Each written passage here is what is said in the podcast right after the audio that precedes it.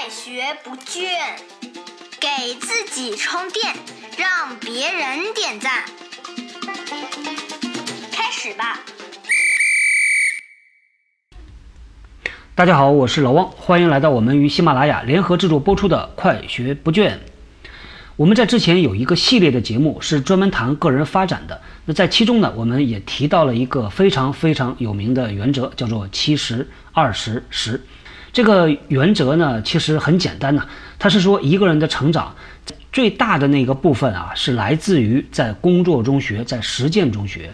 那剩下的一小部分呢，是来自于他向别人学，向老师傅学，向前辈学。那还有最后的一小部分，才是在课堂里面学呀，啊，通过读书啊来学习。对于企业而言呢，啊，这个我们有很多的人员发展的项目，有很多的手段。那在二十这一部分呢，往往企业用的比较多的，第一种呢叫做高管教练，或者就简单的说叫教练，啊，第二种呢叫做导师。教练呢，英文名字啊叫做 coach，导师呢叫做 mentor。那其实，在老王以往的工作经历里边呢，发现这两个概念被业务部门经常的用混，也有一些 HR 的同事啊，也会偶尔的把这两个概念混在一起用。有一次呢，我在一次午饭的时候，正好跟一个部门的管理团队正好坐在一块儿吃饭，聊着聊着呢，他们就提出这个话题了。他们说：“哎，教练和导师有什么区别吧？”因为他说我看到你们发的通知呢，一会儿说是教练，一会儿说是导师。员工跑过来跟我问的时候呢，其实我自己也讲不太清楚的。在市场上啊，对于教练和导师呢有不同的流派啊，有这个三个比较大的教练的世界级的这种行业协会，他们呢各有各的标准。但是普遍而言呢，大家对于教练该做什么？导师该做什么是有一个共识的，所以今天呢，啊，老王就和大家来聊一聊这个啊，老王认可的一个流派中啊，是怎么来区分教练和导师的啊？为啥要说这个呢？在企业里边呢，有可能你会看到有一个教练的项目，有一个导师的项目。大家如果你知道这个区别啊，那你基本上就能了解到参加什么样的项目，你能获得什么样的帮助了。咱们先来说教练啊。教练呢是一个被广泛采用的高管发展的一个手段，呃，为什么它用在高管身上呢？因为它比较的昂贵，价钱呢咱就不说了。我说一下它的方法和方式啊。首先呢，作为教练呢，他这个角色呢，他可以是和被辅导的那一个人俩人完全没有什么工作经历上的交集。举个例子吧，比如说老汪现在是做人力资源的，但是呢，如果我经过很好的训练。我可以去辅导一个做销售的同事啊，也可以辅导一个做研发的朋友，因为在教练这个技术上面呢，他不要求你懂被辅导那个人他的专业领域，原因是什么呢？因为它的底层设计啊是说，教练呢相信每一个人都有自己的潜能，有自己的答案。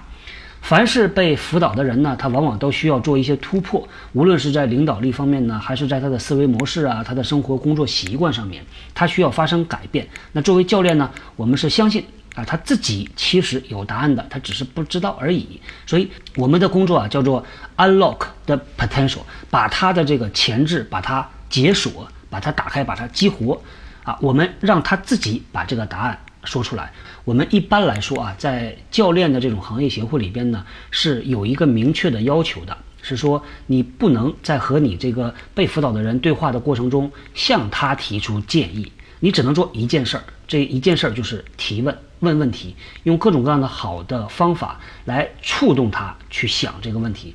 我们在之前有一期节目呢，是举了一个小例子，说一个教练辅导一个想要成为总经理的销售总监。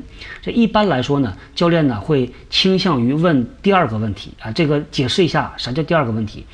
如果我们普通的人啊，没有经过特殊训练的，我们会问这个总经理说：“哎，你说一下你为什么想成为教练呢？对吧？”这就叫第一个问题。第一个问题再往下深挖，他就能挖出来一个所谓的啊，叫做第二个问题。那像这个受过训练的教练呢，他会问的问题是这样：他会问他说：“来，你来告诉我，为什么成为总经理对你来说这么重要？”啊，往往第二个问题呢，其实是真正会触发到这个被辅导的人，让他去思考的。因为之前咱们上一期节目聊过了，很多人的职业发展是由于一个职业的路径的惯性。对他来说呢，往金字塔尖上走的时候，他没有别的太多选择，他只有那一个岗位，所以他不用想。但是是不是真的是他需要的？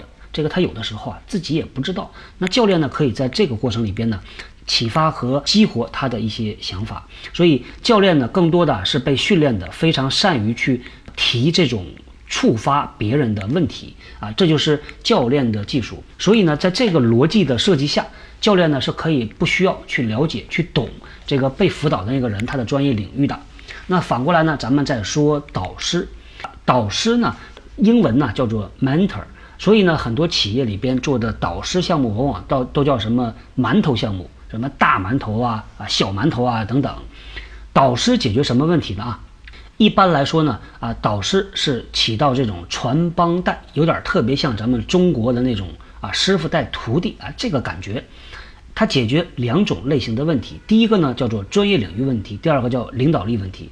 对于专业领域问题呢啊，一般的都是一个资深的同行，比如说您是做财务的，刚刚工作两年或三年，在职业上呢，一方面是专业能力上啊、专业技术上或者是项目上遇到了障碍啊，这个时候可以找一个老师傅过来。他给你呢，可以指点迷津。他说：“你这个项目啊，我在几年前就做过了，而且我可以告诉你啊，你这么再往前走，一定会有个大坑的。你想到了吧？你打算怎么办呢？啊，有可能这个被辅导的人说，我也不知道咋办。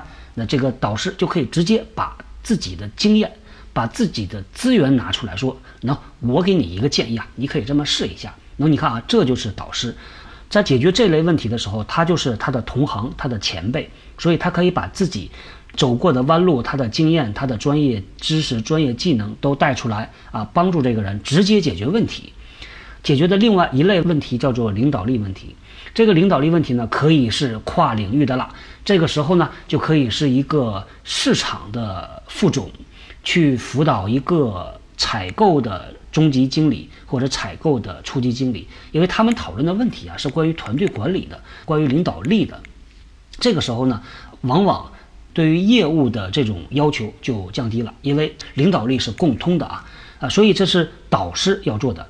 我们简单的总结呢，教练用英文来讲啊，叫做 bring out，也就是把东西带出来，把那个真正的答案带出来。因为我们坚信，被辅导的人他自己是有答案的。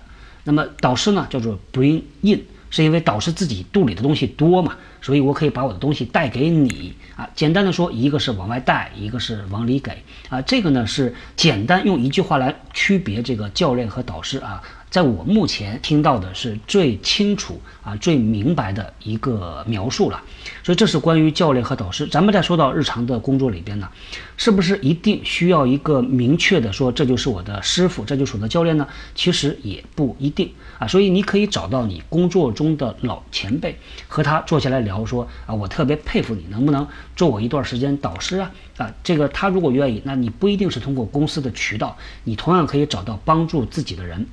第二个呢，如果您是带团队的啊，主管，您是不是一定要参加一个教练培训才能够问出教练的问题呢？啊，这也不一定。